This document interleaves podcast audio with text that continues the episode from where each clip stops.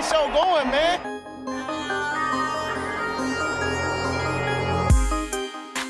Angelo, what an interception!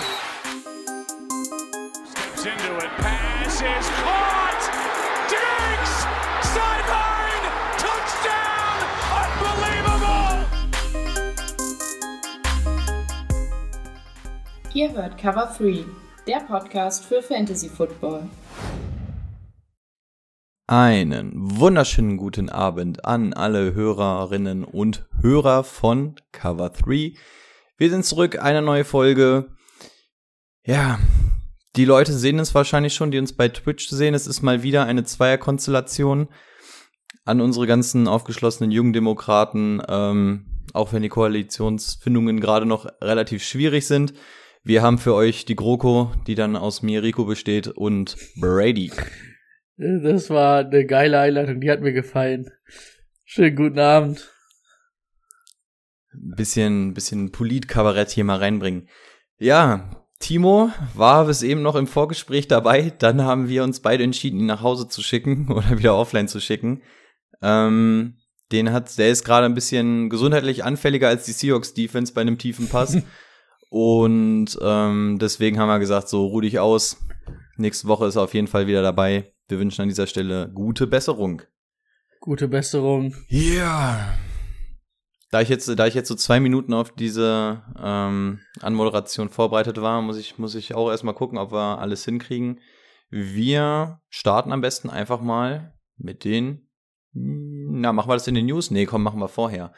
Ähm, was hatten wir alles noch so auf der Pappe? Zum einen, ihr habt es bestimmt mitbekommen, eventuell an der Tonqualität, eventuell an dem Post an sich. Letzte Woche hat ein PC nicht aufgenommen, als wir unsere Audiospuren aufgenommen haben. Deswegen mussten wir das Ganze aus der Twitch-Tondatei rausziehen. Also, wir hatten es ja auch schon im Post geschrieben, falls das alles nicht ganz so schön anzuhören war. Wir bitten es zu entschuldigen. Hoffentlich ist es diese Woche besser. Im Vorgespräch es ist schon wieder technisch alles schief gelaufen. Wir hoffen mal, dass es funktioniert in allen Belangen. Ansonsten, wir wissen ja zumindest, wie wir jetzt eine Notfalldatei organisiert bekommen. Das hatten wir. Hatten wir noch was? Ja, irgendwie wollte ne? mein Rechner nach acht Minuten nicht mehr aufnehmen. Hat dann einfach aufgehört. Stimmt. Und das Ärgerliche war nämlich in der Tondatei von Twitch, dass die ganze Zeit diese Jingles, die dazwischen gebrüllt wurden und so, die waren da ah. dann halt entsprechend mit drauf, weil das ja die Twitch-Übertragung war. Ähm, einen habe ich, glaube ich, rausgeschnitten. Das klingt dann einfach, als wenn ich einen Monolog halte, aber naja, wir haben es zumindest hinbekommen. Ja. Und wo wir noch ungefähr bei dem großen Thema sind, wir versuchen, weil wir gesehen haben, dass wenn wir das Ganze sowieso bei Twitch machen, dass wir das per Mausklick wohl zu YouTube exportieren können. Wir werden mal schauen, ob das wirklich so einfach funktioniert. Wir hatten ja einen YouTube-Kanal, haben den ja aber nicht so regelmäßig bespielt, weil das alles ein bisschen aufwendig war, dann nochmal separat irgendwie abzumischen. Wir werden mal schauen, ob das wirklich so einfach ist, wie es dieser Mausklick verrät. Wenn ja, könnt ihr uns ab sofort, spätestens ab nächster Woche, wahrscheinlich auch wieder bei YouTube finden, falls ihr sagt, ihr, ja, hört eure Sachen lieber bei YouTube, nur damit ihr Bescheid wisst. Das sollte es aber soweit gewesen sein vom organisatorischen Kram. Wie war deine Fantasy-Woche? Nein, doch, doch nicht. Scheiße, stimmt. genau die Woche. Ähm, ja, nachdem, nachdem letzte Woche ähm, Feuerwerk war, wurde diese Woche aufgeräumt. Also ich hatte ein ganz schlechtes Wochenende, was sportlich anging. Meine, meine Lieblingsteams sportlich nicht überzeugt. Wir haben das erste Mal beim Fußball seit, wie lange waren wir ungeschlagen? Lang. Lange. Lange, lange, lange. Das eine Spiel, wenn, wenn wir das Spiel nicht dabei nehmen, wo ich nicht da war, bin ich, glaube ich, seit zwei Jahren umgeschlagen gewesen beim Fußball. Gut, da war, ja, da war leider noch eine kleine Pandemie dazwischen, aber. Natürlich, die war auch noch dazwischen, aber ja, da das und tatsächlich im Fantasy-Fußball, äh, Football, ähm, sieht auch nicht so ganz gut aus. Also ich weiß, in der League of Champions führe ich mit 18 Punkten oder so, muss aber heute Nacht noch gegen Elliott und Hurts ran. Da mache ich mir jetzt nicht so die größten Hoffnungen. Und in der Dynasty, wo es mir eigentlich egal ist, wo ich eigentlich sogar gerne verliere, um irgendwie so ein bisschen Picks zusammenzubekommen, da führe ich mit sechs Punkten und dann muss noch gegen Rex Sörlein. Also weiß nicht, da könnte, könnte es noch in beide Richtungen gehen. Wie sieht's bei dir aus? Also in der Dynasty werde ich wohl gewinnen. Da muss ich nur noch gegen Ezekiel Elliott, habe aber 36 Punkte Vorsprung. Nee, 30 Punkte Vorsprung, Entschuldigung. Aber ich denke mal nicht, dass er 30 Punkte machen wird. Ähm, und in der League of Champions habe ich das, habe ich die Neuauflage des letztjährigen Finales äh, nochmal gewonnen gegen Malte. Aber auch ähm, nur dank dank mein Mile High Mile High Mile High Boys in der Defense und Cooper Cup und Chris Godwin. Na gut, und Antonio Gibson. Sonst hat der Rest leider ein bisschen Freizeit gemacht. Gefühlt. Wie sah es bei Timo aus? Ich weiß gar nicht. Hat er verloren? Es, klang, es klang so. Er klang auch relativ niedergeschmettert gerade. Ich glaube, er hat auch er verloren. Schreibt, er schreibt gerade Dynasty 03 Ausverkauf läuft. Oder Ausverkauf beginnt. Sehr gut. Der gute alte Rebuild. Oh, ich würde behaupten, gut. er hat verloren, weil jemand das reingeschrieben hat. Ich denke mal, gegen den hat er gespielt. Alles klar. Na gut, dann sammeln wir uns mal alle für den Rebuild und hoffen, dass es nächste Woche besser wird. Zum dritten Mal. Jetzt starten wir aber durch. Wir starten mit den Breaking News. Breaking News. Jawohl. Ähm, wie gesagt, ich habe nur eine News. Rico hat gesagt, er hat noch ein paar mehr News. Ähm, ich habe auch nur die News, die heute irgendwie reingekommen ist. Ähm, ganz crazy, dass die Jaguars irgendwie mit den Panthers traden. Äh, die Jaguars geben ähm, Dan Ar nee, die Jaguars bekommen Dan Arnold und einen Third Round Pick und bekommen aber Cheese äh, G hab schon wieder Sprachfehlen. CJ. Genau, Henderson, den Cornerback und einen Fünftrunden-Pick. Ähm, übrigens letztes Jahr First-Round-Pick gewesen. Äh, die Jaguars haben ihm über CD Lamb, über Jerry Judy, über alles Mögliche gezogen und geben ihn jetzt für einen Titan und einen Drittrunden-Pick ab. Kann ich überhaupt nicht nachvollziehen. Der ist eigentlich auch ein talentierter junger Bursche. Ähm, und wenn, gut, das ist jetzt vielleicht auch nicht so die Fantasy News. JC Horn hat sich ja den Fuß gebrochen, wird jetzt erstmal ein bisschen fehlen. Aber JC Horn und Henderson auf Cornerback und allgemein ja eine sehr junge Panthers Defense. Also ähm, da sehe ich schon, dass da in den, also dass das nächstes, übernächstes Jahr eine richtig starke Defense ist. So. Ja, total. Ach so, das war das jo, war die sonst hätte ich nur noch Verletzungen. Alles klar. Ähm, ach so, ja, bei mir ist Verletzungen und News immer dasselbe. Ja, hau einfach weiter durch. Ich gucke, was ich noch so finde. Was gerade reinkommt, das hatten wir sowieso. Ähm, Christian McCaffrey hat sich am Donnerstag verletzt. Hamstring ähm, wird, also an der Hamstring-Verletzung hinten, hinterer Oberschenkel wird mehrere Wochen fehlen. Und gerade kam noch rein, dass Matt Rule gesagt hat, sie werden ihn nicht auf IR setzen und hoffen, dass er halt einfach unter drei Wochen wieder da sein wird. Somit es ist, es ist, es ist das Schlimmste, oder? Ich habe schon zu, ich weiß gar nicht wem gesagt, es ist so, als wenn, wenn du so eine Freundin hast, ähm, die so, es, es steht so kurz vorm Break-up, aber irgendwie will sie noch nicht Schluss machen oder Ja. so. Es ist so dieses so, komm, komm, dann packst du auf die IA, aber nicht so dieses, gib mir nicht jede Woche die Hoffnung. Ähm, alle Owner haben das letztes Jahr schon mit McCaffrey durchgehabt. jetzt Ja. wird Also mehr von zwei Wochen kann man ruhig Ja, ich ausgehen, denke mal auch zwei Wochen. Da wird, das wird schön, ey. Da, da denkst du, ah, vielleicht spielt er diese Woche. Und dann werden sie es ja auch immer so sagen, ah, ja, Game Time Decision. Dann spielt er doch wieder nicht. Ja, herrlich. Ja, viel Spaß schon mal an alle Ja. Owner. Ähm, gut, die ganzen vier Verletzungen hatten wir ja gestern schon ähm, im Game Day Corner. Da werden wir natürlich Sonntag euch wieder mit versorgen. Die habe ich jetzt nicht nochmal mit aufgezählt, die alle raus waren. Aber die sind natürlich auch alle dann auch für die nächste Woche. Müssen wir dann mal gucken, was passiert. Ähm, ansonsten Tour jetzt doch auf IR mit seiner Rippenverletzung. Das heißt auch mindestens drei Wochen raus, also mindestens noch zwei Spiele. Ich glaube, sie haben ihn schon Dienstag oder so auf die IA gesetzt. Das war relativ früh, glaube ich. Ähm, Juju Smith-Schuster. Gestern haben wir noch gesagt, der soll, den sollte man aufstellen, wenn Deontay Johnson dann fehlt. Ähm, ist dann auch, musste runter mit einer Rippenverletzung, kam nicht mehr wieder. Mm, AJ Brown hat sich mal endlich, also was heißt endlich, aber typischerweise mal wieder verletzt. Auch eine Hamstring. Ähm, Sache musste auch runter. Ähm, und dann James White musste auch runter, habe ich aber gar nicht gefunden, was war, aber musste auf jeden Fall auch runtergefahren werden. Scheint ein bisschen ernster zu sein, habe ich aber heute auch noch nichts zu gehört. Ähm, KJ Hamler kam auch kurz vor der ähm, Aufnahme rein. Leider Kreuzbandriss, leider auch die Saison raus. Und dann habe ich noch Sterling Shepard, der runter musste, auch nicht wiederkam. Letzte Woche haben wir noch gesagt, spielt ihn, solange er fit ist. Und dann, ähm, ja, halt ungefähr drei Snaps später gefühlt war er dann schon raus. Yes. Dann mache ich noch die kleinen Sachen, die ich noch gefunden habe. Giants Linebacker Blake Martinez, Torn ACL. Das wird es dann wohl auch die Woche äh, für das Jahr oh, gewesen das sein. Ähm, Guard Richie Incognito von den Raiders wurde auch auf die IA gesetzt. Das heißt auch hier drei Wochen mindestens raus.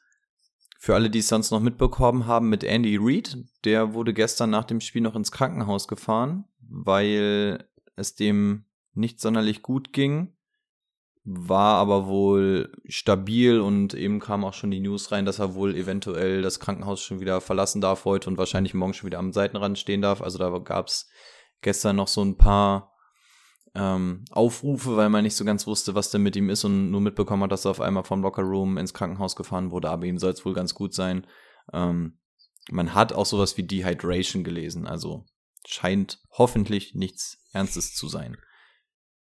Da, da, da, da, JC Horn War ihm zu viel mit dem mutigen Playcalling der Chargers am Ende. Böse Zungen würden dies behaupten, ja.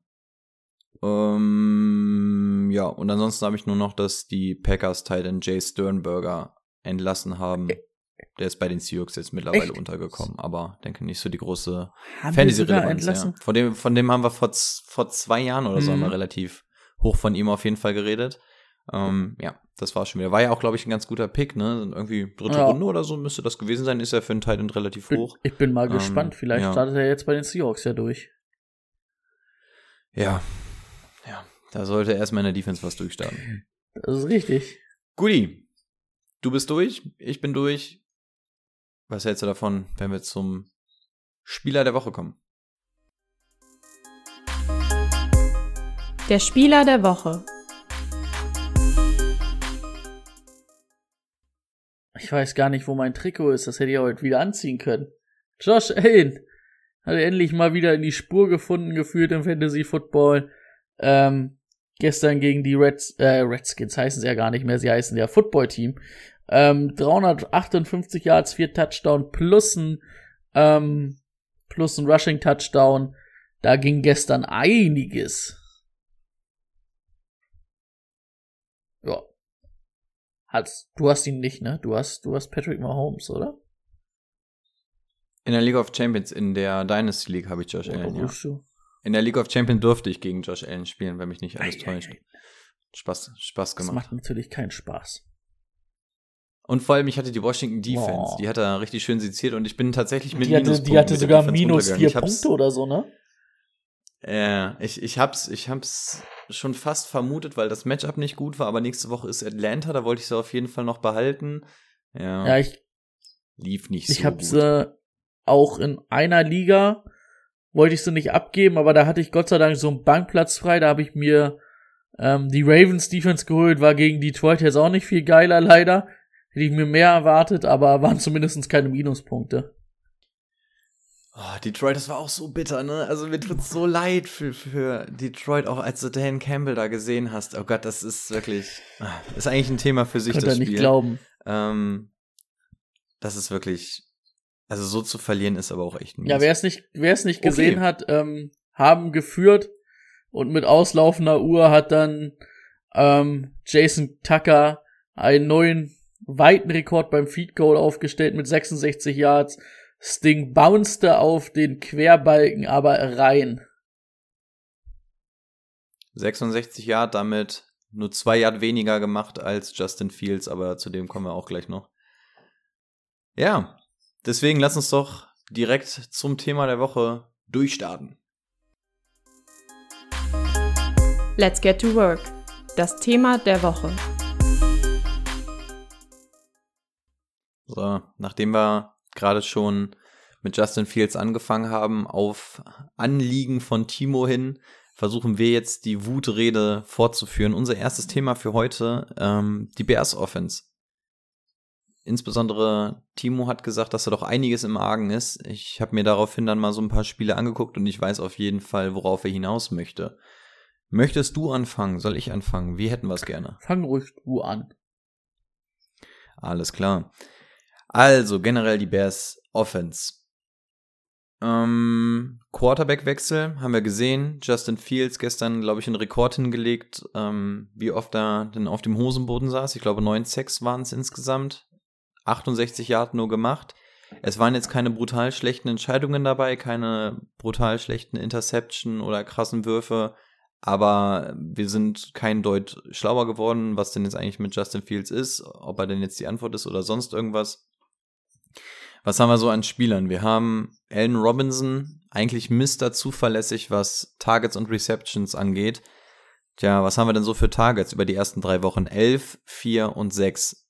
Das ist natürlich schon sehr, sehr dünne. Und punktemäßig kam da auch nicht so viel bei rum. Dahinter Daniel Mooney, Targets 7, 8, 4. Das heißt, der hat fast mehr Targets als Allen Robinson mittlerweile. Also 7, 8, 4. Das wäre wahrscheinlich so das, was man sich bei Allen Robinson mindestens wünschen würde. Das heißt, da merkt man schon, okay, diese Offense kommt halt passingmäßig noch nicht so ganz ins Rollen. Auf Titan haben wir Cole Kmead, Kmet, wie auch immer wir ihn nennen wollen. Targets 7, 1, 4. Hm. Wissen wir nicht, also ich würde ihn mir ungern aufstellen wollen. Ich habe es in der Dynasty gemacht, da bin ich aber auch sehr, sehr needy. Aber auch da sehen wir, das ist nicht verletzlich. Das heißt, im Passing Game sehr, sehr viele inkonstante Sachen. Und das Einzige, was eigentlich noch so halbwegs verlässlich ist, ist Monty auf dem Boden mit 16, 20 und 10 Attempts. Gestern natürlich dann auch nicht so wirklich die Füße auf den Boden bekommen, aber insgesamt muss man sagen, da gibt es jetzt nicht eine Sache, wo man sagen kann, ja, das ist alles wirklich gut. Also das Einzige, was mir da noch halbwegs gefallen würde, wäre Monty, weil gerade 16 und 20 Attempts, das ist das, was wir von ihm immer gefordert haben, ähm, dass er die halt einfach braucht, aber auch durch die Luft, das ist alles tatsächlich nicht sehr rosig. Was meinst du dazu? Also ich glaube, das Hauptproblem ist halt einfach diese Offensive Line, ne? Die ist so schlecht. Also Timo hat's ja gerade geschrieben, he's not ready. Das würde ich nicht behaupten. Also, ähm, das, das, das war ja auf Justin Fields bezogen. Ich glaube, es ist halt auch einfach ein undankbarer Job. Wir hatten ja auch damals schon mal eine Analyse gesagt, dass er gern den Ball ein bisschen länger hält, um die Big Plays zu suchen. Das hat er aber halt das Problem hinter dieser Offense Line. Ähm, er hat halt diese Zeit nicht und dann ist es natürlich auch einfach für Rookie Quarterbacks, das sieht man auch bei Trevor Lawrence zum Beispiel, es ist in der NFL halt deutlich schneller. Und das kommt, glaube ich, alles zusammen.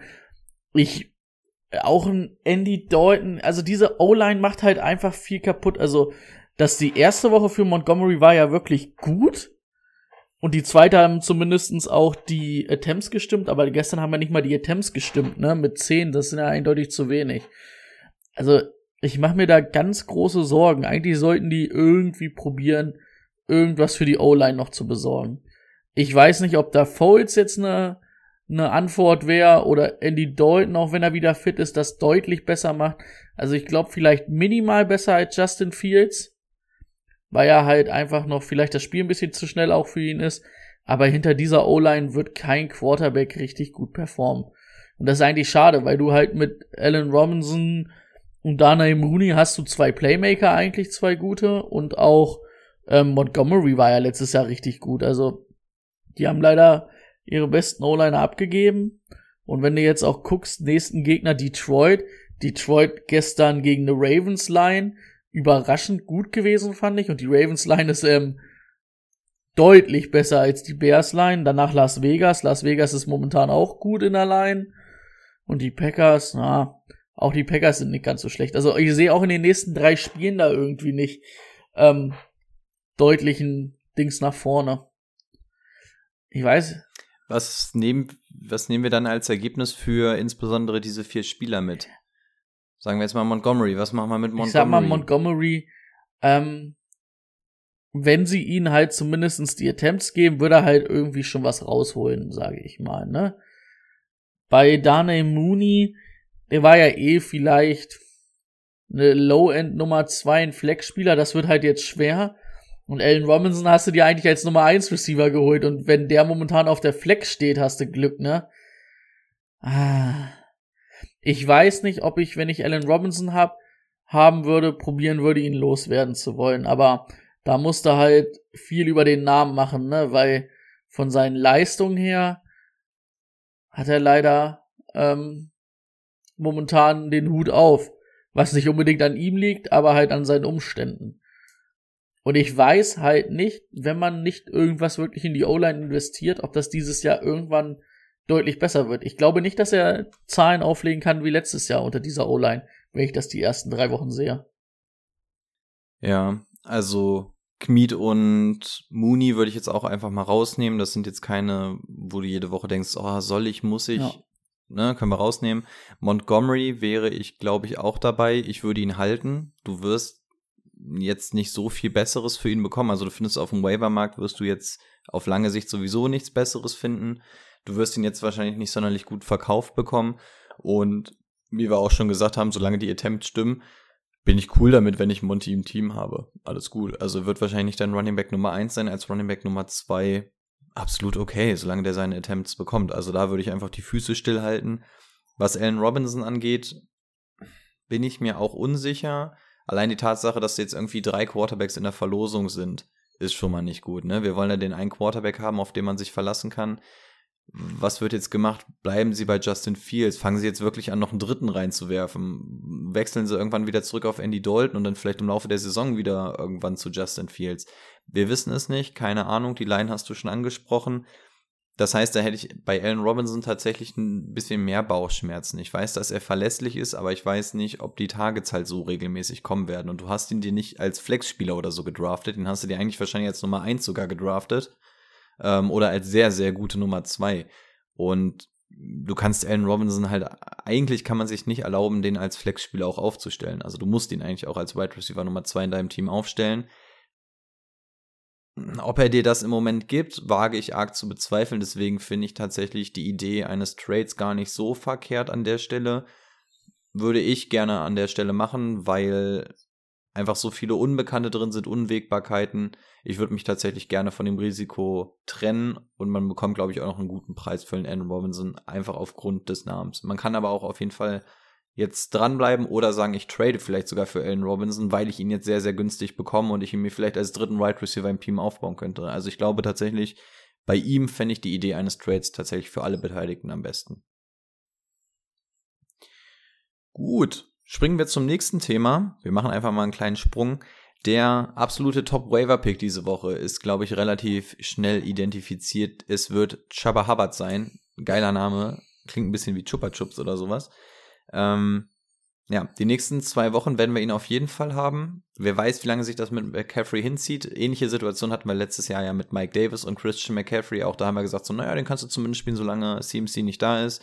Es sind halt Verletzungen, die sich immer wieder hinziehen können, die länger dauern können, die sich durch die ganze Saison ziehen können. Und auch ein Christian McCaffrey ist nicht unzerstörbar. Das haben wir ja auch letzte Saison schon gesehen. Das heißt, Chaba Hubbard wird auf jeden Fall die Nummer eins Position sein für den Waiver-Pick und ich glaube, den kann man in den nächsten zwei Wochen auf jeden Fall auch spielen. Wir, wir haben gesehen, Mike Davis kann dahinter, was er letzte Saison gemacht hat, ist absolut gut und wir haben hier auch nicht nur den reinen Läufer, sondern auch ähm, Chaba Hubbard kann Bälle fangen. Er hat in dem letzten Spiel dann drei aus fünf gefangen für 27 Jahre. Das heißt, wir sehen auch hier, dass es nicht nur dieses ganz kurze einmal Screen zur Seite und gucken, dass man dann zumindest noch mal drei Yard macht, bevor der Quarterback den Ball einfach wegwirft, das heißt, er kann sogar schon was mit dem Ball anfangen, auch im Passing Game. Und auch auf dem Boden war er jetzt nicht ganz schlecht mit ähm, äh, elf Attempts für 52 Yards. Auch das ist gut. Also wir sehen auf jeden Fall, das Potenzial ist da, war ja auch ein relativ guter Pick. Die nächsten Gegner sind Dallas, Philadelphia und Minnesota. Das sind halt so die drei, die jetzt interessant werden, weil das wahrscheinlich so die Zeitspanne für ihn sein wird. Gegen Dallas zu laufen, wird nicht einfach. Wahrscheinlich wird man einfach nicht die Möglichkeit haben, so viel zu laufen gegen Dallas. Ähm, Philly ist insbesondere gegen den Pass sehr gut. Vielleicht hat man dann die Chance, da ein bisschen zu laufen, wäre eine Möglichkeit. Und dann Minnesota in Woche 3 kann man auf jeden Fall auch machen. Das heißt, die nächste Woche gegen Dallas macht wahrscheinlich nicht so mega Bock. Aber an sich werdet ihr gerade keinen besseren Waiver-Pick finden. Und wenn es halt wirklich nur für diese zwei Wochen ist und wenn Christian McCaffrey dann wirklich kommt, Chaba Hubbard an, würde ich auf gar keinen Fall cutten. Ich würde ihn auf jeden Fall im Team behalten, weil, wie gesagt, diese Verletzung von Christian McCaffrey, das ist was, das kann sich über die ganze Saison hinziehen. Seid froh, wenn er den Handcuff hast und das ist ein sehr, sehr fähiger Handcuff, behaupte ich. Ja, Royce Freeman wird auf jeden Fall nicht so die Rolle spielen. Hat man ja jetzt dann auch schon in dem Spiel gesehen, weil er auch einfach nicht fangen kann. Ähm, ich denke so, man kann es wirklich ganz gut mit Mike Davis letztes Jahr vergleichen.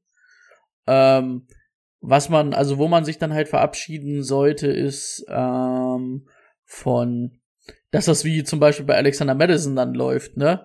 Dass das fast ein 1 zu 1 Ersatz für äh, Dalvin Cook ist. Weil da auch einfach das Running in der Offense ganz gut stimmt. Und Christian McCaffrey dann halt aber doch deutlich mehr noch rausholt, ne? Also, da kann man, denke ich, vielleicht im optimalen Fall mit einem Low-End Nummer 2 Running Back planen. Oder was heißt Plan? Aber besser halt so einen ähm, Flex-Spieler, glaube ich. So würde ich das jetzt einschätzen. Und wie Rico schon gesagt hat, auf jeden Fall behalten. Man hat letztes Jahr bei Christian McCaffrey dann gesehen, dass es dann immer wieder dazu kam, dass er dann nicht da war. Also er war ja verletzt, einmal da, wieder verletzt und ich glaube dann letztes Saisonspiel irgendwie nochmal da. Ja.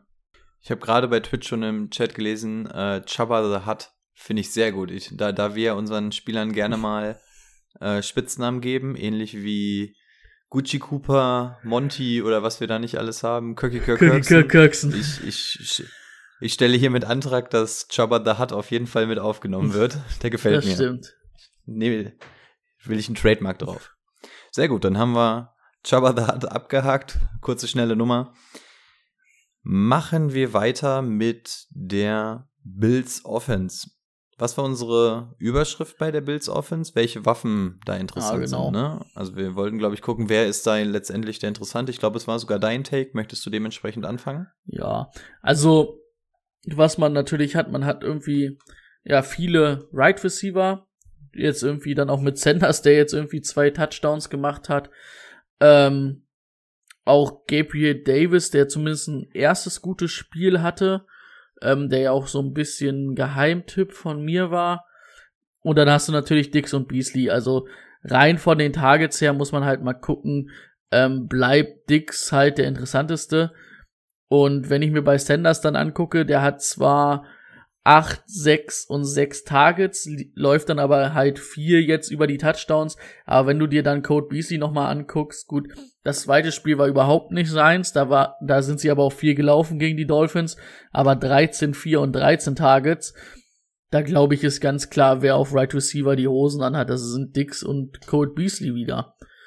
Und Sanders kann dir da mal eine Woche was geben, wenn es dann so wie es jetzt mit dem Touchdown, aber ist da halt nichts Verlässliches. Und bei den Running Backs, ah, da weiß ich auch nicht. Also das ist schon wieder, also eigentlich das gleiche wie letztes Jahr. Wir haben da Devin Singletary, der fängt mit 11 Attempts an für 72 Yards, dann hat er 13 Attempts für 82 Yards und einen Touchdown und gestern 11 Attempts für 26 Yards. Also er sieht mehr Attempts als Raheem, äh, als, der heißt nicht Raheem Moss, ähm, der der heißt Zach Moss, ich wollte gerade Mostard sagen. Äh, Zach Moss, der hat nämlich im ersten Spiel, hat er nicht gespielt. Ähm, Im zweiten Spiel hat er acht Attempts gesehen für ähm, 26 Yards, aber macht da zwei Touchdowns draus. Gestern auch, doch hat er gestern mehr Attempts gehabt, 13 zu mit 60 Yards, macht dann aber auch einen Touchdown in der Reception. Also, das ist halt ganz eklig. Also, die teilen sich das halt wirklich. Und dann kannst du da aber auch nicht drauf wetten. Also ich würde halt auch nicht drauf wetten, dass Zach Moss jetzt der, der, der Touchdown-Back ist von denen. Er kann nächste Woche schon wieder komplett anders aus, auf, aussehen. Und ich glaube, das macht es auch so schwierig. Deswegen sind das beides für mich maximal Flex-Spieler. Und wenn ich ehrlich bin, will ich eigentlich keinen von beiden haben, weil ich nie weiß, wann kann ich denn mal einspielen. Wenn dann wirklich mal so wie im ersten Spiel das ist, dass wer ausfällt, dann kannst du dem anderen mal wirklich eine Chance geben. Aber dann musst du ihn halt entweder haben oder von den Wavern bekommen. Aber so, und halt, hatten wir ja vor der Saison schon mal gesagt, Josh Allen halt in der Red Zone dann halt auch eine Gefahr, ne? Dann rusht er halt gern auch mal selber rein. Ja, erst gestern gesehen Ja. wieder. Gehe ich tatsächlich fast alles eins zu eins mit. Ja, um die gleichen Namen auch einmal abzuhaken, meine Meinung einzubringen. Äh, Stephon Dix, absolut fein, braucht man nicht drüber reden. Ne? Der ist sicher, hat seine Targets, Produktivität sowieso, keine Frage. Ähm, Beasley und Sanders. Ja, Beasley hat auf jeden Fall den Vorteil mit den Targets. Er bekommt deutlich mehr Targets. Was mir bei Sanders gefällt, er macht aus den Targets, die er bekommt, deutlich mehr. Ähm, auch was die Touchdowns angeht, haben wir gestern gesehen. Deswegen wäre ich tatsächlich ein Tucken über Beasley. Normalerweise sage ich, dass mich die Targets mehr interessieren, weil ich sehen will, dass man einfach involvierter in dieser Offense ist.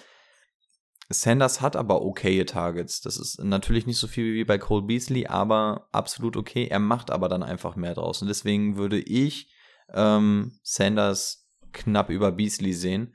Aber auch da reden wir ja nicht unbedingt von Wide Receiver 2. Das sind ja wahrscheinlich beides eher welche, die du flexen willst. Nichtsdestotrotz, ob du jetzt Beasley oder Sanders ähm, oben hast, auch Sanders wird wahrscheinlich diese Woche ein ziemlich hoher Waiver-Pick sein. Ähm, einfach aufgrund des letzten Spiels. Ja. bei den Ru- Running Backs hast du schon gesagt, im Endeffekt kann man sich nur dran verbrennen. Ich weiß auch wirklich nicht, wen ich da lieber hätte. Die Attempts hast du schon gesagt, brauche ich nicht wiederholen. Es gibt da irgendwie nicht den einen. Ich habe ganz leichte Sympathien eher Richtung Singletary, weil da die Attempts halt fast, also jedes Mal zweistellig gewesen sind. Das ist noch so das, was das Positivste gerade ist. Ähm, der Trend geht aber eher so ein bisschen Richtung Moss. Keine Ahnung, Mann. Das ist, das ist einfach russisch Roulette mit den beiden. Ne? Das ist halt, du hast mh, zwei Pistolen, eine ist geladen, kannst du drehen, kannst dir an den Kopf halten, wenn, wenn du aufstellst. Ähm, entweder macht's Peng oder nicht. Also, wie du auch schon gesagt hast, das auch maximal auf die Flex jeweils. Und trotzdem weißt du nicht, ob er dir, ob du den richtigen von beiden aufgestellt hast. Was ich aber glaube, dass beide auf jeden Fall in eurer Liga gerostert sein müssen. Also spielen nicht, aber sie müssen auf jeden Fall gerostert sein. Ich würde keinen von beiden auf den Waivern liegen lassen. Vielleicht bin ich da auch ein bisschen infiziert durch die League of Champions, wo du, glaube ich, gar nichts mehr kriegst. Also ist teilweise der vierte Running Back von irgendeinem Team schon weg, aber ähm, ich würde auf jeden Fall beide rostern. Also egal, zu wem ihr da tendiert, wenn einer von beiden noch da ist und eure Bank es hergibt, ich würde zumindest einen mitnehmen und dann vielleicht so auf die Situation hoffen, dass einer von beiden ganz klar die Rolle übernimmt oder sich einer vielleicht verletzt und das Ganze dadurch ein bisschen leichter wird. Ähm, also Schrott, aber auf jeden Fall mitnehmen. Sind wir, glaube ich, nah beieinander. Was man vielleicht bei Sanders und Beasley nochmal sagen kann, wahrscheinlich ist Beasley so die solide Nummer, die dir immer deine guten Punkte gibt und Sanders dann halt der Spieler, der dir einen bestimmten oder ja, der dir da halt den höheren Floor hat, ne, der dann auch wirklich mal eine Woche mitentscheiden kann, was ich bei Code Beasley wahrscheinlich eher nicht sehe. Ja, also Cole Beasley vielleicht gerade für die Full PPA der interessantere von beiden und darunter kann man dann, je nachdem, ob man das Upside mag oder nicht, eventuell zu Sanders spekulieren. Genau. Sehr gut. Hast du ein Thema, mit dem wir gerne weitermachen oder soll ich Entscheid du ruhig. Ich entscheide einfach. Um ein bisschen Abwechslung reinzubringen, kommen wir wieder zu einem Running Back Duell. Und zwar gehen wir rüber zu den Coles. Naim Heinz und Jonathan Taylor. Gefahr füreinander, unterstützen sie sich, kann jeder vom, äh, unabhängig vom anderen leben. Wir hatten letzte Woche quasi dieselbe Diskussion im Dallas Backfield. Was machen wir? Tony Pollard, Ezekiel Elliott, wie sieht's aus? Nimmt der eine dem anderen was weg? Ist es umgekehrt? Kann man beide spielen? Gleiche Frage jetzt diese Woche quasi auch bei den Coles. Machen wir mal, tauchen wir mal ein bisschen ein. Fangen wir mit Naim Heims an. Die Attempts über drei Spiele 9, 1 und 6 für 94 Yard, 5 Yard und 25 Yard. Das ist, abgesehen vom ersten Spiel, jetzt nicht so dolle Targets. Das ist ja bei Naim Heinz eher so das Interessante. Er ist ja eigentlich eher so der fürs Receiving. Targets haben wir hier 8, 2 und 6. Für einen Running Back natürlich echt in Ordnung. Das zweite Spiel, wir sehen sowohl Attempts als auch Targets, können wir quasi rausrechnen. Ähm, auch wenn er da seinen Touchdown gefangen hat. Was haben wir auf der anderen Seite? Jonathan Taylor, Attempts 17, 15, 10 für 56. Jetzt muss ich gucken, hier habe ich ein bisschen klein geschrieben. 56, 51, 64. Targets 7, 1, 3. Aber noch gar kein Touchdown. Auf beide Running Backs ist irgendwie erst ein Touchdown gefallen. Das macht die Sache jetzt nicht unbedingt einfacher für uns, um da in irgendeine Richtung auszuschlagen. Natürlich, Jonathan Taylor habt ihr einen ganz, ganz anderen Preis gezahlt als bei einem Nain Heinz, für den ihr eventuell gar keinen Preis gezahlt habt. Wen von beiden würde ich spielen? Wenn ich einen Jonathan Taylor habe, den würde ich Woche für Woche rausrollen, keine Frage. Er bekommt seine zweistelligen Attempts, er hat seine Produktivität und irgendwann wird er auch diesen scheiß Touchdown wieder machen. Ähm, ja, allein an dem Preis gemessen könnt, kann man ihn nicht draußen lassen. Also ich finde, Jonathan Taylor musst du spielen, wenn du ihn hast. Absolut okay. Running Back 2, gib ihm. Naim Heims ist mittlerweile wahrscheinlich sogar ein bisschen mehr als diese Matchup-Waffe, wenn man sich das anguckt. In Woche 1 und 3 hättest du ihn ohne Probleme starten können. In Woche 2 war halt der Ausreißer. Aber auch aufgrund der Targets und auch die Produktivität, die du auch auf dem Boden bekommst, sehe ich es relativ ähnlich zu dem, was, was ich letzte Woche auch zu Dallas gesagt habe. Dass, wie bei Pollard und Sieg glaube ich, dass die beiden ganz gut koexistieren können. Klar frisst da jeder bei dem anderen mal so ein bisschen ähm, in, ins, in den Output da irgendwie mit rein, aber ich glaube tatsächlich, dass man beide spielen kann. Jonathan Taylor würde ich auf einer Weekly Base auf jeden Fall spielen. Naim Himes muss nicht sein, aber ein sehr, sehr guter Flex-Spieler, also wenn du auf einer Flex einen Naim Heinz hast, dann hast du, bist du, glaube ich, sehr, sehr gut bedient. Also ich habe mir das erstmal auch geschrieben. Ich finde eigentlich, dass Heinz keine Gefahr für Taylor ist, weil dafür sind sie beide genug auf dem Feld oder auch Jonathan Taylor. Ich habe eher, also ich habe mir eher aufgeschrieben, ich finde das Play Calling und die Anzahl der Läufe, die Taylor momentan bekommt, das ist eher das Problem für mich das ist eigentlich dein klar bester Offense-Spieler oder Skill-Position-Spieler. Wenn du dir auch die Right Receiver anguckst, ähm, und du gibst den einfach nicht den Ball. Ich meine, das hat man ja letztes Jahr gesehen. Jonathan Taylor ist ein Back, der braucht auch eine gewisse Anzahl. Der braucht mindestens seine 15, 15 bis 20 Attempts und dann liefert der dir auch, weil der halt dann ähm, auch die dreckigen Yards rausholt. Und das finde ich irgendwie so ein bisschen schade. Und das finde ich momentan eigentlich eher das Problem. Ähm, Heinz, ganz klar, irgendwie, wenn du Half PPR, PPR spielst, ähm, ist das richtig gut. Dann kannst du den vielleicht sogar momentan als Low-End Nummer 2 rausrollen. Ist zwar nicht ganz geil, aber würde zur Not gehen, aber für die Flex auf jeden Fall vollkommen in Ordnung. Ja, und bei Taylor, dem musste halt spielen und kannst dich halt jede Woche über Frank Reich momentan aufregen, dass er ihn halt nicht ordentlich einsetzt. Aber auch das hat letztes Jahr ja eins, zwei, drei, vier, fünf Spieltage gedauert, bis sie da ähm, das gemacht haben. Quentin Nelson kommt ja jetzt, glaube ich, auch bald zurück. Also wird die O-Line auch besser, was dann auch für beide besser ist. Und vielleicht begreifen sie ja irgendwann auch mal, dass ähm, Carson Wentz da vielleicht nicht jeden Ball irgendwo hinwerfen muss oder selber laufen muss. T.Y. Hilton, gab es da eigentlich mal irgendwelche News, ob er denn jetzt irgendwie demnächst schon wiederkommen soll, ob es länger also dauert? Also könnte, könnte dieser Offense vielleicht ja auch mal ein bisschen helfen. Woche 4 wiederkommen? Aber, aber hat man wirklich gehört, auch noch nichts gehört. Auch hier das, was wir jede Woche sagen, wir sind halt auch noch relativ früh in der Woche, aber bisher echt noch gar nichts gehört. Mhm. Jonathan Taylor Nummer 1 in Touches, in 10 Yards for Goal Line, Opportunities sind schon da. Ja, da, das stimmt tatsächlich auch. Ich habe ihn mir in das, ich habe ihn in der Sleeper League und habe gesehen, dass er in der Red Zone, es wird tatsächlich auch öfter mal versucht, dass er an der Goal Line was macht, ist aber jedes Mal echt kläglich dran gescheitert. Also zumindest da bekommt er sie. Für, für jeden Owner kann ich an der Stelle auf jeden Fall sagen, guckt euch mal die nächsten Matchups an. Das ist sehr, sehr gut.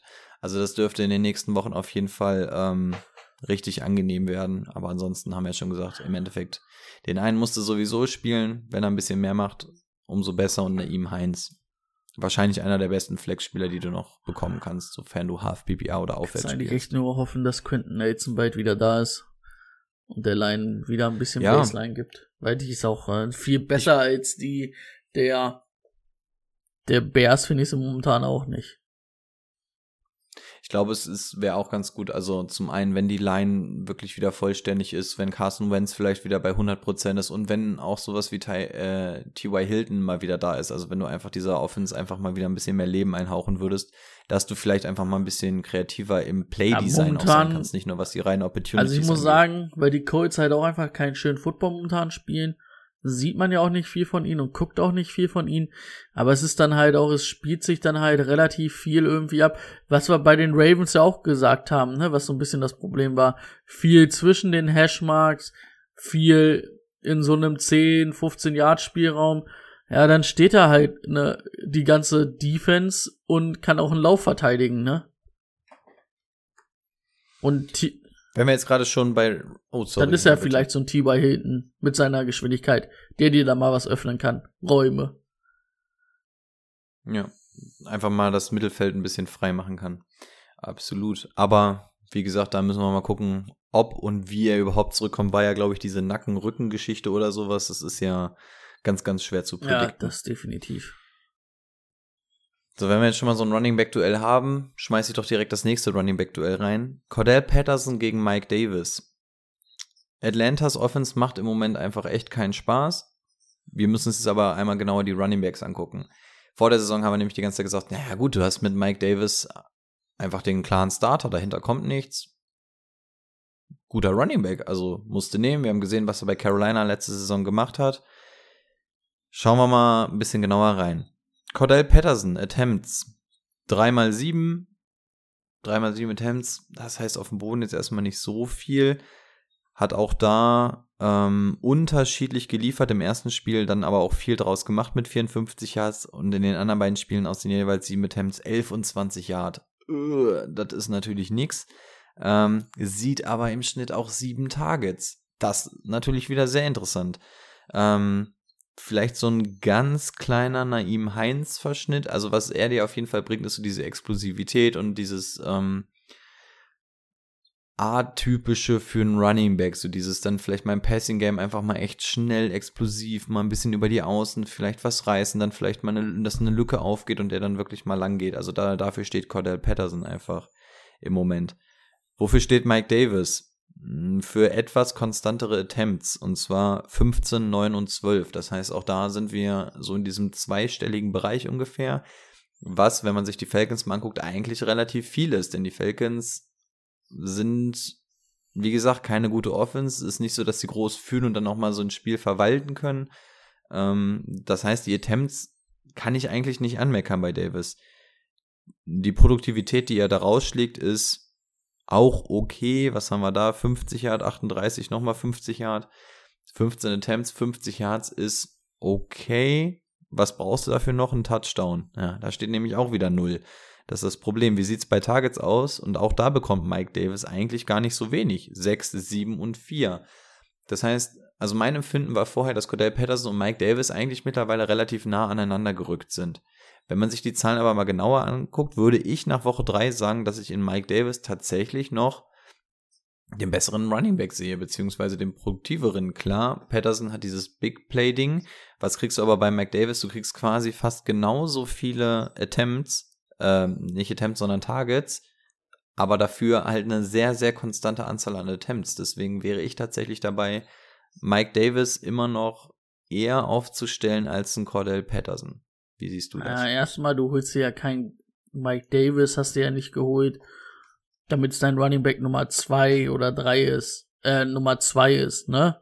Sag ich mal. Wenn dann vielleicht, dann hast du aber äh, zwei richtig gute Receiver oder dann noch einen guten Titan mit dazu. Also dann lebst du damit. Sonst ist er ja für die für die Flex finde ich ist das richtig gut und dafür da würde ich Mike Davis eigentlich auch so ein bisschen sehen, so ein ganz Low End Nummer zwei was jetzt ein bisschen halt dadurch weggenommen wird, dass Cordell Patterson so eingesetzt wird. Aber machen wir uns mal nix vor. Cordell Patterson war in Chicago, der war bei den Vikings, der war bei den Patriots. Dann gab's immer mal so Wochen, und gut, jetzt sind's mal drei am Stück, wo er irgendwie, wo sie ihn mal eingesetzt kriegen. Aber der hat, er hat halt nicht umsonst das Team so oft gewechselt und ist halt nie ein Stammspieler gewesen, ne? Ist ja eigentlich eher so, er, er lebt halt von seiner Geschwindigkeit, von seiner Athletik, ist ja früher Punt Returner oder eigentlich ein Returner gewesen, ne? und wird jetzt ganz komischerweise, obwohl er eigentlich Receiver-Maße hat, als Running Back eingesetzt. Das haben ja die Patriots damals auch schon mit ihm angefangen. So manchmal. Und ich glaube nicht, dass das was ist. So, um ein bisschen weiter auszuholen, was vielleicht auch so ein bisschen das Problem bei den, bei den ähm, Falcons ist. Also kommen mir, also kommt mir so vor, kannst du mich ja korrigieren, aber ich finde, du hast irgendwie das Gefühl, dass Matt Ryan vom Arm her abgebaut hat, leider. Und auch, also, dass er vom Arm her schon abbaut oder abgebaut hat.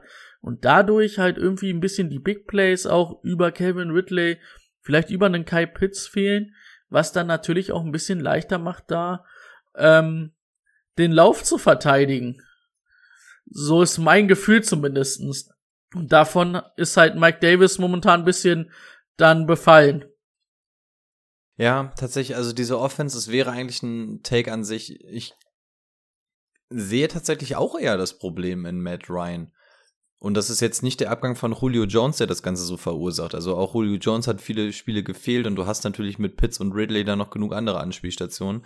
Aber auch die Tatsache, dass wir sagen, so ein Russell Gage, Gut, jetzt letztes Spiel war er inactive, aber dass man den einfach überhaupt nicht nutzen kann, liegt einfach daran, dass, die, dass diese Offense einfach ähm, die Bälle gar nicht mehr so verteilt. Matt Ryan stand normalerweise dafür ähm, Pass First und unter ihm ist selbst der dritte Wide Receiver noch interessant. Das sehe ich diese Saison einfach nicht, wie du schon gesagt hast. Man sieht es ihm vielleicht ein bisschen so dieses Alter an. Ähm, vielleicht schmilzt das Eis in seinen Venen so langsam, wenn wir es so überschreiben wollen. Also die Atlanta Offense ähm, gehen wir beide Hand in Hand, ist nicht mehr das, was sie mal waren, aber wir sind beide der Meinung, Mike Davis immer noch über Cordell Patterson, auch wenn es in der öffentlichen Wahrnehmung deutlich enger ist, als es dann bei ja, uns ist. Richtig? richtig? So viel Harmonie hier, unglaublich. Weiter geht's. Ein Thema von mir. Washington unter Heineke. Ich war der Meinung, gut, wenn wir jetzt einen neuen Quarterback haben, mit dem wir uns wahrscheinlich auch die ganze Saison anfreunden müssen, müssen wir einmal schauen, wie sehen denn da insbesondere drei Jungs aus? Hat das Auswirkungen für die oder nicht? Wenn ja, positiv, negativ. Deswegen würde ich gerne einmal auf Gibson, McLaurin und Logan Thomas eingehen. Heineke, was machen wir nun? Fangen wir unter Gibson an. Der hat nicht so viel mit Heineke zu tun, aber wie hat er sich in seinem Spiel entwickelt? Attempts 20, 13, 12.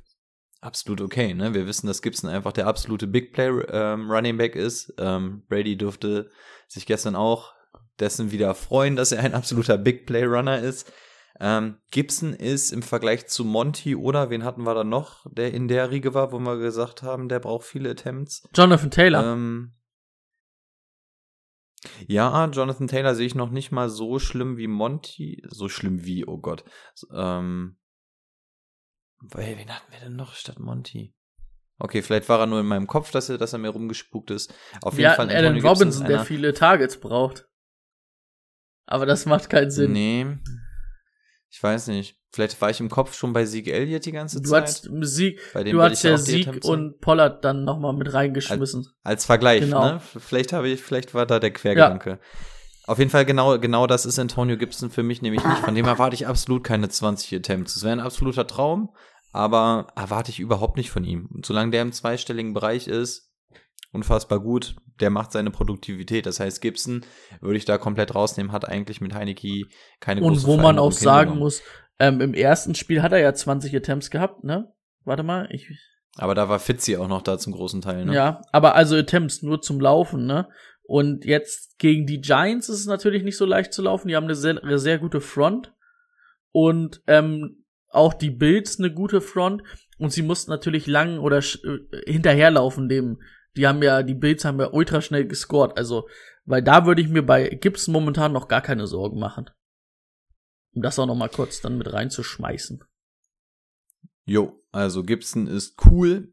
Wie sieht's mit McLaurin aus? Wahrscheinlich so die größte Gefahr bei McLaurin ein Quarterback-Wechsel. Wir haben uns super gefreut, dass ähm, Fitzpatrick jetzt da ist, feuert aus allen Rohren genau das, was wir für McLaurin ähm, eigentlich sehen wollten letzte Saison unter Alex Smith genau das Gegenteil bekommen, konservativer, vorsichtiger Quarterback. Wir haben uns auf Fitzpatrick gefreut, jetzt haben wir Heineke. Was bekommen wir denn in Heineke und wie sind die Auswirkungen auf McLaurin? Meiner Meinung nach sind sie deutlich besser, als, als man denken sollte. Heineke ist nicht dieser typische Backup-Quarterback. Ah, ich komme mal rein und guck mal, ob ich so meine drei, vier Yard hier, meinen vorsichtigen Pass anbringe und arbeiten wir uns mal so im Schneckentempo vielleicht das Feld runter. Heineke hat die Cojones, der wirft das Ding auch mal tief, wenn es sein muss. Der versucht dir das Spiel wirklich aktiv zu gewinnen und nicht zu verwalten. Und genau das ist das, was wir auch für Terry McLaurin brauchen. Und genau das sehe ich auch in Heineke. Wenn wir uns die Targets mal angucken, im ersten, oh Gott, ich muss an meiner Schrift 14. arbeiten. Ähm, die Targets erst vier, dann 14, dann sieben.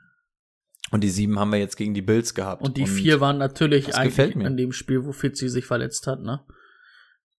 Genau. Also ja, ähm, du hast die Attempts genau, passen. du hast es ja schon gesagt.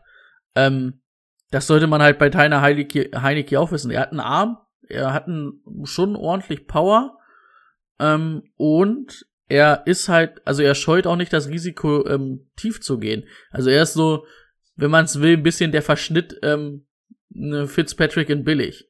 Aber das ist halt gut so, weil so machen, oder so ist es für Terry McLaurin halt echt gut. Das macht halt echt dann Spaß. Oder was heißt Spaß? Das ist halt nicht viel anders unter Fitzy. Fitzy hat dann vielleicht, ist dann schon noch der bessere Quarterback, aber vom, vom, von der Art her sind sie halt sehr ähnlich. Und das ist das macht halt für McLaurin dann nicht so den Unterschied. Und der hat auch von Drain Haskins schon Bälle gefangen. Also der sah auch unter Drain Haskins aus wie Nummer 1 Receiver.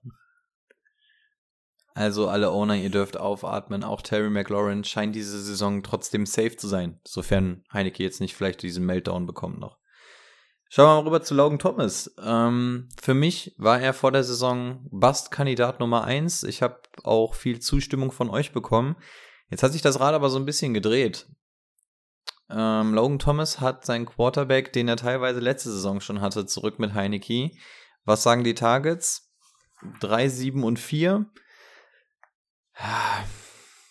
Das ist jetzt nicht das Gegenteil von einem Bust, es ist aber auch nicht unbedingt ein Bust. Also, das ist okay. Das ist genau das, was wir auf Titan eigentlich nicht wollen aus Fantasy-Sicht. So dieses, ja, geht, aber gut ist es eigentlich auch nur, wenn er dann wirklich diesen Touchdown fängt. Also ich würde die Aussage insofern revidieren, als dass ich sagen würde, Logan Thomas ist unter Heineken nicht der Bust, aber auch nicht so das heiße, geile Ding. Das ist auf jeden Fall einer, den man mitnehmen kann, wenn man wie ich Teil needy ist und sagt, okay, ich stelle mir da zwei Projekte hin und hoffe, dass eins von beiden funktioniert, dann ist Logan Thomas auf jeden Fall einer davon. Spaß wird man an dem nicht haben, aber die Tatsache, dass Heineke da ist, tut ihm auf jeden Fall nichts Ungutes. Also von daher würde ich behaupten, ähm, nicht der geile heiße Scheiß, aber trotzdem okay und profitiert wahrscheinlich noch von allen so am meisten von dem Wechsel auf Heineke. Ja. Obwohl ich dann halt auch sagen muss, Timo hat es gerade mal in den Chat reingeschmissen, hat da gefragt nach Curtis Samuel. Ich weiß nicht, ob der diese Woche wiederkommt, aber wenn er wiederkommt, würde ich auf jeden Fall meine Angel mal nach ihm ausschmeißen. Und ich glaube, auch wenn Curtis Samuel wiederkommt, ist das eher für Logan Thomas ähm, schlecht als für Terry McLaurin. Absolut, weil er eigentlich so dieser PPR-Typ ja. ist, ne, Curtis Samuel. Das ist also das abfängt, was Terry McLaurin und, halt tief ähm, nicht Genau, und vergisst kann. nicht, ähm, dass ähm, Ron Rivera damals Curtis Samuel gedraftet hat in Carolina hat ihn jetzt geholt als absoluten Wunschspieler. Ähm, also der wird da schon seine Rolle finden als Nummer zwei. Ja, auch ähm, absoluter Wunschspieler gewesen diese Saison, ja. ne, von Ron Rivera. Also da kann man mal davon ausgehen, dass der auf jeden Fall eingesetzt wird. Das heißt, wir sagen, Gibson ist safe, McLaurin ist safe, Logan Thomas ähm, profitiert, ist aber nicht safe, insbesondere weil Curtis Samuel jetzt noch kommt. Ja. Einigen wir uns drauf. Genau. Also auch da habt ihr einen weiteren Waiver-Pick, wenn er denn noch da ist, in der League of Champion. Alle, alle wollen die League of Champion aufsteigen. Ähm, Leute, der, der hat nicht einmal den Free Agency-Markt gehittet. Also es macht keinen Spaß in der League of Champion. Ihr, krieg, ihr kriegt so eine Leute einfach nicht. Ich habe auch Ausschau gehalten, aber der wird nicht mal mehr gecuttet. Also nee. hoffentlich habt ihr in euren Ligen mehr Erfolg. Wie gesagt, ich habe mir Kirky Kirk Kirkson einmal geholt und Matt Prater. Das war das Einzige, was ich gekriegt habe. Aber äh, du hast ja schon gesagt, du hast auch das Problem, dass du zwar, glaube ich, jetzt 1-2 stehst, aber so viele Punkte gemacht hast. Äh, hm, Dadurch halt keinen guten äh, Ich, ich stehe 3-0 und habe dann auch halbwegs gute Punkte gemacht. Ähm, also ich krieg da auch überhaupt nichts, was ich will. Also ich habe mal einmal probiert, wirklich mal, ich wollte Mitchell haben, das war mir von vornherein klar, dass es eigentlich nichts wird, habe ich trotzdem mal ein Pickup gegeben, aber das war auch gar nichts. Ich glaube, an, an, an der Position, wenn man 3-0 in der League of Champions steht und wahrscheinlich so den vorletzten Pick hat, dann kann es sogar sein, dass du den Backup-Kicker ähm, von den Giants oder so nicht mal bekommst, wenn du drauf waverst, weil der wahrscheinlich sogar weg sein wird. Also Waver, Wavern macht überhaupt keinen Spaß. Ich bin nur dafür, dass wir in der League of Champions nächstes Jahr auch mit Fab spielen. Ja. Wäre vielleicht ganz interessant. Dann könnten wir nämlich vor allem auch bei so Spielern wie Chaba Hubbard dann auch mal sagen, wie viel Fab wäre für euch so verträglich. Ähm, gucken, ob wir das durchsetzen können. Und in dem Zuge hoffe ich, dass ich dann noch, dass ich, starte ich noch mal einen Angriff, ob ich vielleicht die Kicker nicht doch noch eliminieren kann. Wir schauen mal nach. So, ein Thema hätte ich noch, also anderthalb. Bei dem einen haben wir vorher schon gesagt, mal gucken, ob wir es eventuell in die nächste Folge schieben sollen. Wenn ich mal so auf die Aufnahmezeit gucke, gehe ich mal davon aus, dass wir es eventuell sogar wirklich wieder weiterschieben. Mal gucken, wie wir durchkommen. Ähm, Jamal Williams. Was tun mit Jamal Williams? Kann man ihn spielen? Ist er wirklich nur so dieses Add-on? Was machen wir mit ihm? Ähm, ist es wirklich vielleicht sogar so ein Zweikampf, wie wir es vorhin bei Patterson gegen Davis oder Heinz Taylor haben? Hat Jamal Williams vielleicht Alleinstellungscharakter? Also wie sieht das Verhältnis da zwischen ihm und Swift aus? Ich habe mich jetzt mal auf Jamal Williams fokussiert, auch mal wieder die Attempts 9, 7 und 12. Was hat er daraus gemacht? 54, 25, 42, zwei Touchdowns. Das ist schon mal echt gut. Targets 9, 3 und 2. Jamal Williams, ich werde aus dem Jungen tatsächlich ehrlich gesagt nicht ganz schlau ich sehe es im Vergleich zu den anderen Duellen, die wir davor haben, so, dass es mich an Swift Stelle überhaupt nicht interessiert, quasi, ob er da ist. Also bei den anderen sage ich, okay, eventuell snacken die noch mal so ein bisschen da rein. Sehe ich tatsächlich bei den Lions und Swift nicht. Also wenn Swift da spielt, ist das der absolute Platzhirsch. Der macht das und dann wird Jamal Williams eher um ihn herum aufgebaut, habe ich das Gefühl, als dass, mal, dass er mal für ihn Echt? dann irgendwie reinkommt. Ähm, das Gefühl habe ich schon ein bisschen, insbesondere wenn man, wenn man jetzt mal bedenkt, dass Swift jetzt ziemlich banked up war die ganzen letzten Wochen, also zumindest die letzten zwei Aber halt Wochen. ein bisschen angeschlagen, ne? Das ist halt so wirklich das ein bisschen das Problem. Weil rein von den Zahlen würde ich sagen, ah, fuck, finde ich ein bisschen kacke, weil der ihm schon ein bisschen was wegnimmt. Aber es ist auch, man hört, dass er angeschlagen ist, aber wenn ich ihn auf dem Feld sehe, finde ich, sieht er einfach gut aus. Ah, Swift total, also. Ich muss echt sagen. Gar kein Thema. Ähm, da müssen wir noch mal, also ich glaube, das Thema wird uns noch ein, zwei Wochen, glaube ich, verfolgen, bis wir da wirklich eine geile Aussage treffen können. Weil ich bin momentan so ein bisschen zwiegespalten. Ich habe ähm, Gott sei Dank keinen von beiden irgendwo. Aber wäre ich jetzt Swift-Owner, so wie letztes Jahr, würde ich sagen, ah, mh, hm, müssen wir den Attempt jetzt an Williams geben, können wir doch auch an Swift geben, weißt du? So bei den anderen wo hatten wir es? Bei Mike Davis und ähm, Cordell Patterson war ich da eher so Dings oder auch bei Jonathan Taylor so. Da habe ich so ein bisschen das Gefühl momentan, aber kann halt auch dadurch sein, dass Swift angeschlagen war jetzt die letzten Wochen, dass, dass, dass man das, dass man so ein bisschen, ähm, man so ein bisschen halt ihm was wegnimmt, ne? Was ich so als dieses Platzhirsch-Argument sehe für Swift, ist die Tatsache, dass wir hier nur einmal in die zweistelligen Attempt-Bereiche gekommen sind. Da hatten wir bei den anderen teilweise mehr. Das heißt, auf dem Boden nimmt er dir jetzt nicht viel weg. Dann ist er maximal so ein bisschen für die Rotation da oder damit Swift sich mal erholen kann. Aber du. Und auch die Targets. Klar, im ersten Spiel neun viel, aber drei und zwei Targets ist jetzt auch nicht so dass man mhm. sagt, okay, der nimmt ihn da extrem viel weg. Deswegen sehe ich Swift ähm, überhaupt nicht angegriffen. Klar sind es dann immer mal so zwei, drei Attempts pro Spiel, die ihm weggenommen werden, aber ich sehe Jamal Williams wirklich eher ähm, als neben ja, DeAndre halt Swift. Bei ihm halt irgendwie elf Targets im ersten Spiel, äh, elf Attempts und acht Attempts im zweiten Spiel. Wenn man da sagt, er war ein bisschen angeschlagen, verstehe ich das. Also hoffe ich. Und dann hast du jetzt 14 Attempts, ne? Und wenn du da sagst, okay, jetzt ist er langsam wieder wirklich bei 100 Prozent und es bleibt so, finde ich es dann in Ordnung. Aber so mit den beiden ersten Wochen habe ich noch so ein ganz klein bisschen Grummeln im Magen, wie gesagt. Aber ich denke, da werden wir bestimmt auch noch mal die nächsten Wochen drauf gucken. Das wird sich ja immer weiter. Wie sehe es für wie sehe es für dich mit Jamal Williams aus? Würdest du ihn spielen? Ich glaube, für die Flex wäre er absolut gut, auch wenn mir die Zahlen an sich nicht so dolle gefallen. sind es aber die Touchdowns, die er auf jeden Fall produziert. Ähm, allein, dass er die Opportunity dafür Ja. hat und auch ähm, die Fähigkeiten dafür. Dadurch ist er für mich tatsächlich, auch wenn ich sage, bei den Zahlen, das gefällt mir nicht, ist er dadurch tatsächlich trotzdem ein Flex-Material, so wie wir es bei den anderen Spielern vorhin auch schon hatten. Ja. Und was man natürlich auch vielleicht noch nicht ausschließen darf, ist natürlich ähm, Dan Campbell, erstes Jahr als ähm, Trainer, als Head Coach und die Detroit Lions sind ja im Rebuild. Da kann es natürlich schon mal sein, dass man jetzt die ersten zwei, drei Wochen gesagt hat, wir geben beiden mal ähnliche Chancen und mal gucken, was rauskommt.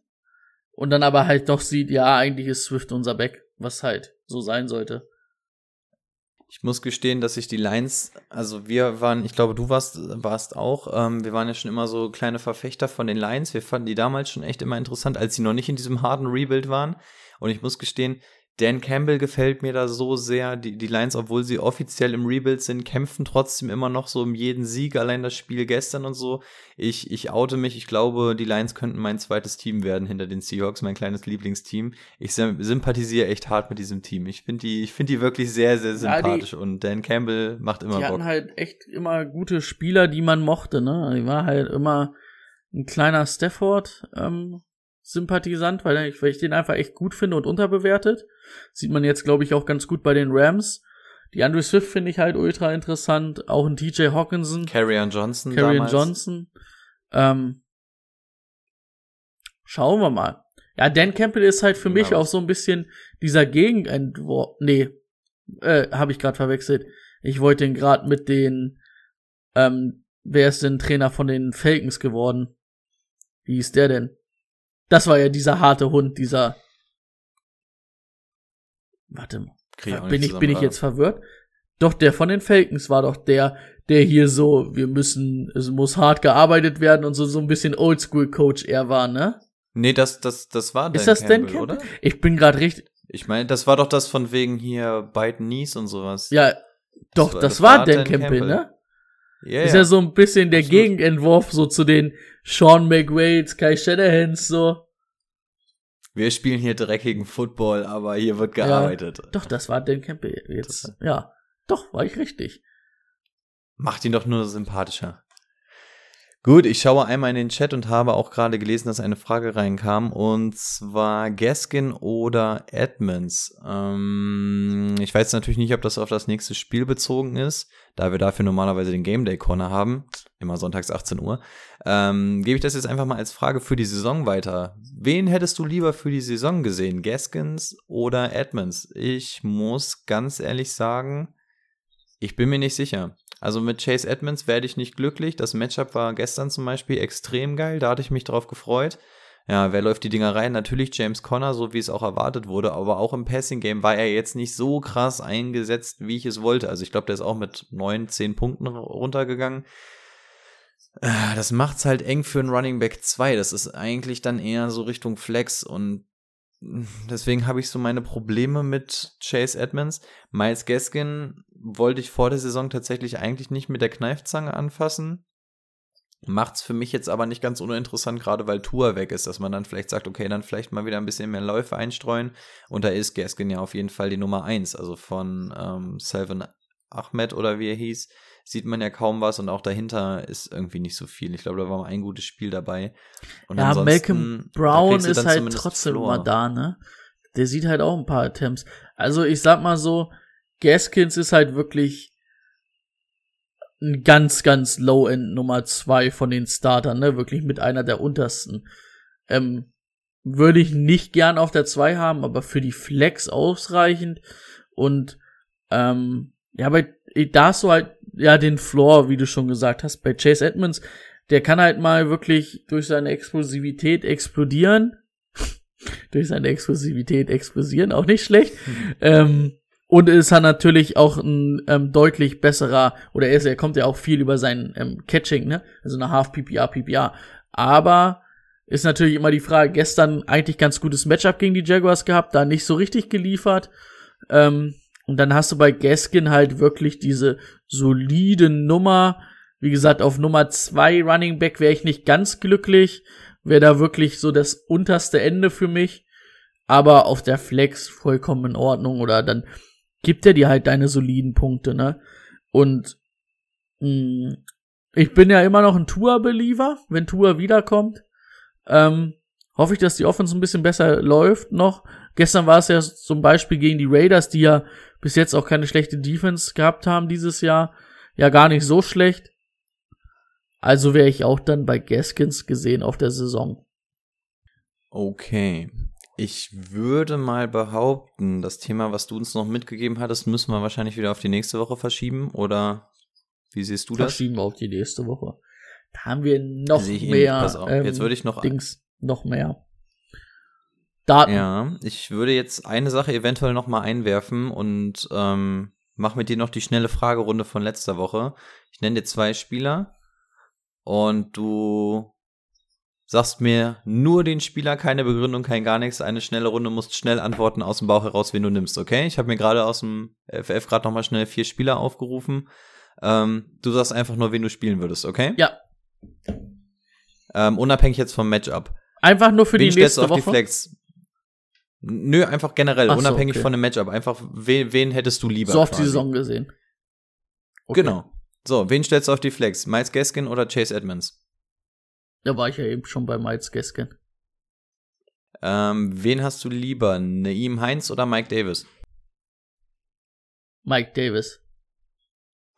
Naeem Heinz oder James White?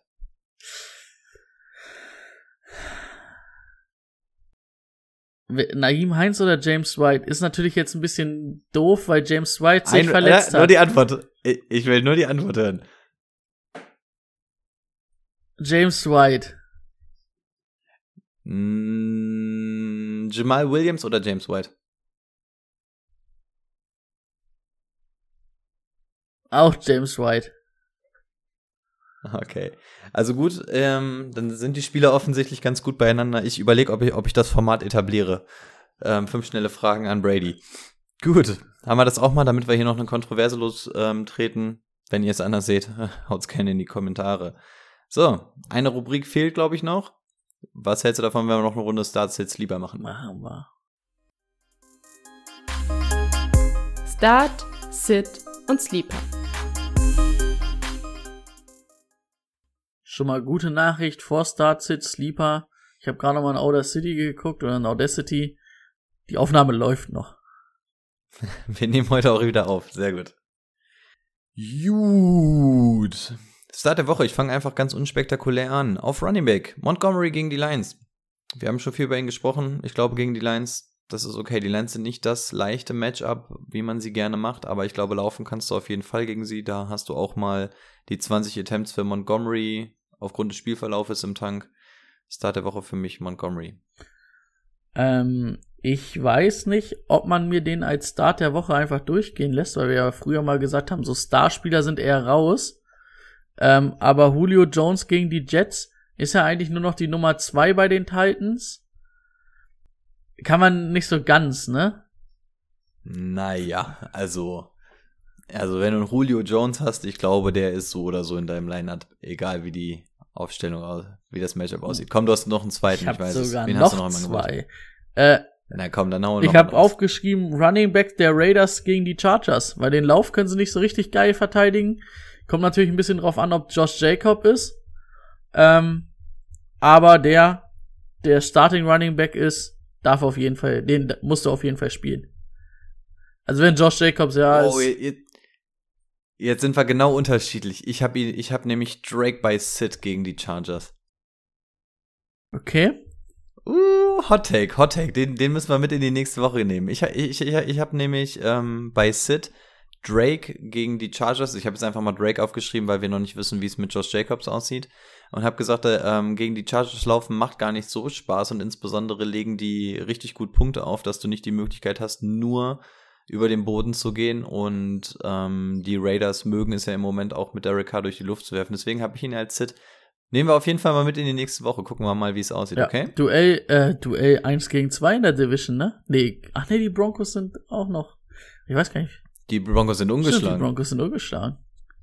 Die, die stehen Scheiß 3-0. Chiefs da, letzter Platz, Minusbilanz.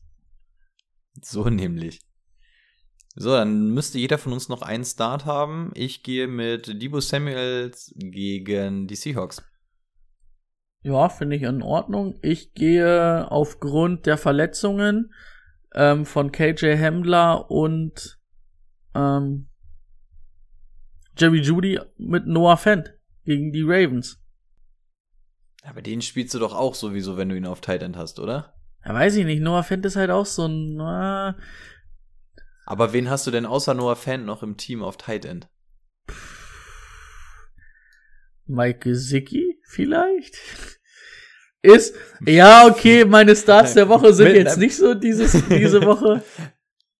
Du, du hast mir einen Namen geliefert mit Mike Gesicki. Wenn du mir sagst, du hast ihn in einer Liga, dann hast du dich mit Charme rausgeredet. Alles gut. Ich, ich habe in einer. Liga Noah Fent und Mike Gesicki. Es war eine Dynasty League, Okay. aber ist ja erstmal Dann egal. lass ich's, dann, dann lass ich's gelten. Ähm, ja, Sid hatte ich mit Drake gerade schon einen genannt. Wen hast du im Angebot? Ähm, Tyson Williams gegen die Broncos. Hat mir überhaupt nicht gefallen, wie sie Tyson Williams eingesetzt haben, die Ravens. Fand den Gameplan richtig scheiße von denen. Auch wenn Marquise Brown einfach nur lange Bälle fallen gelassen hat. Man hätte da deutlich mehr auch über den Lauf machen können. Und gegen die Broncos willst du auch einfach nicht laufen. Und kannst du auch einfach nicht laufen momentan. Ähm, ich bin im selben Matchup. Ich habe tatsächlich Hollywood Brown gegen Denver. Hollywood Brown ist jemand, den du nicht jedes Spiel spielen lassen musst. Was mir gefällt, ist, dass er mittlerweile die Targets bekommt. Die Drops haben wir aber letzte Woche schon gesehen. Lamar Jackson, typischerweise nach so einem Down-Spiel, fängt er dann an, umso mehr zu laufen im nächsten Spiel. Gegen Denver in der Defense möchtest du nicht gerne spielen.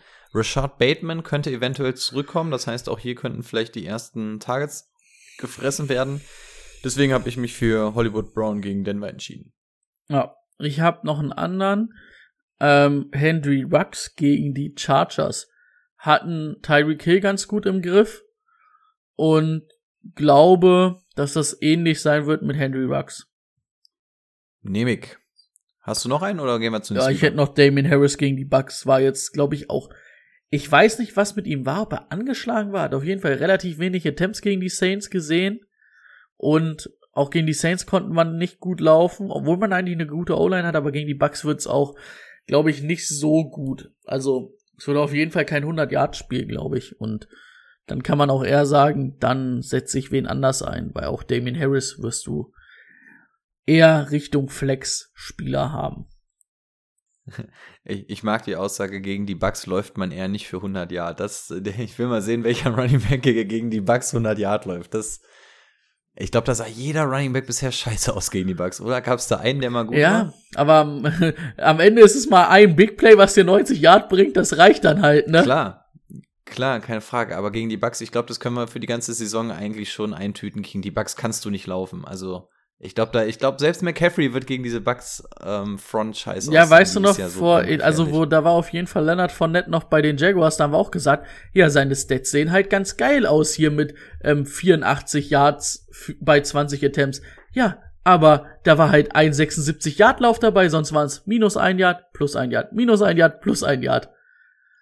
So, das reicht dann halt manchmal am Ende. Deswegen wollte ich sagen, nicht jeder. Weil Ja, man kann es nie passt- passt ausschließen, geht dass mal einer mal durchbricht.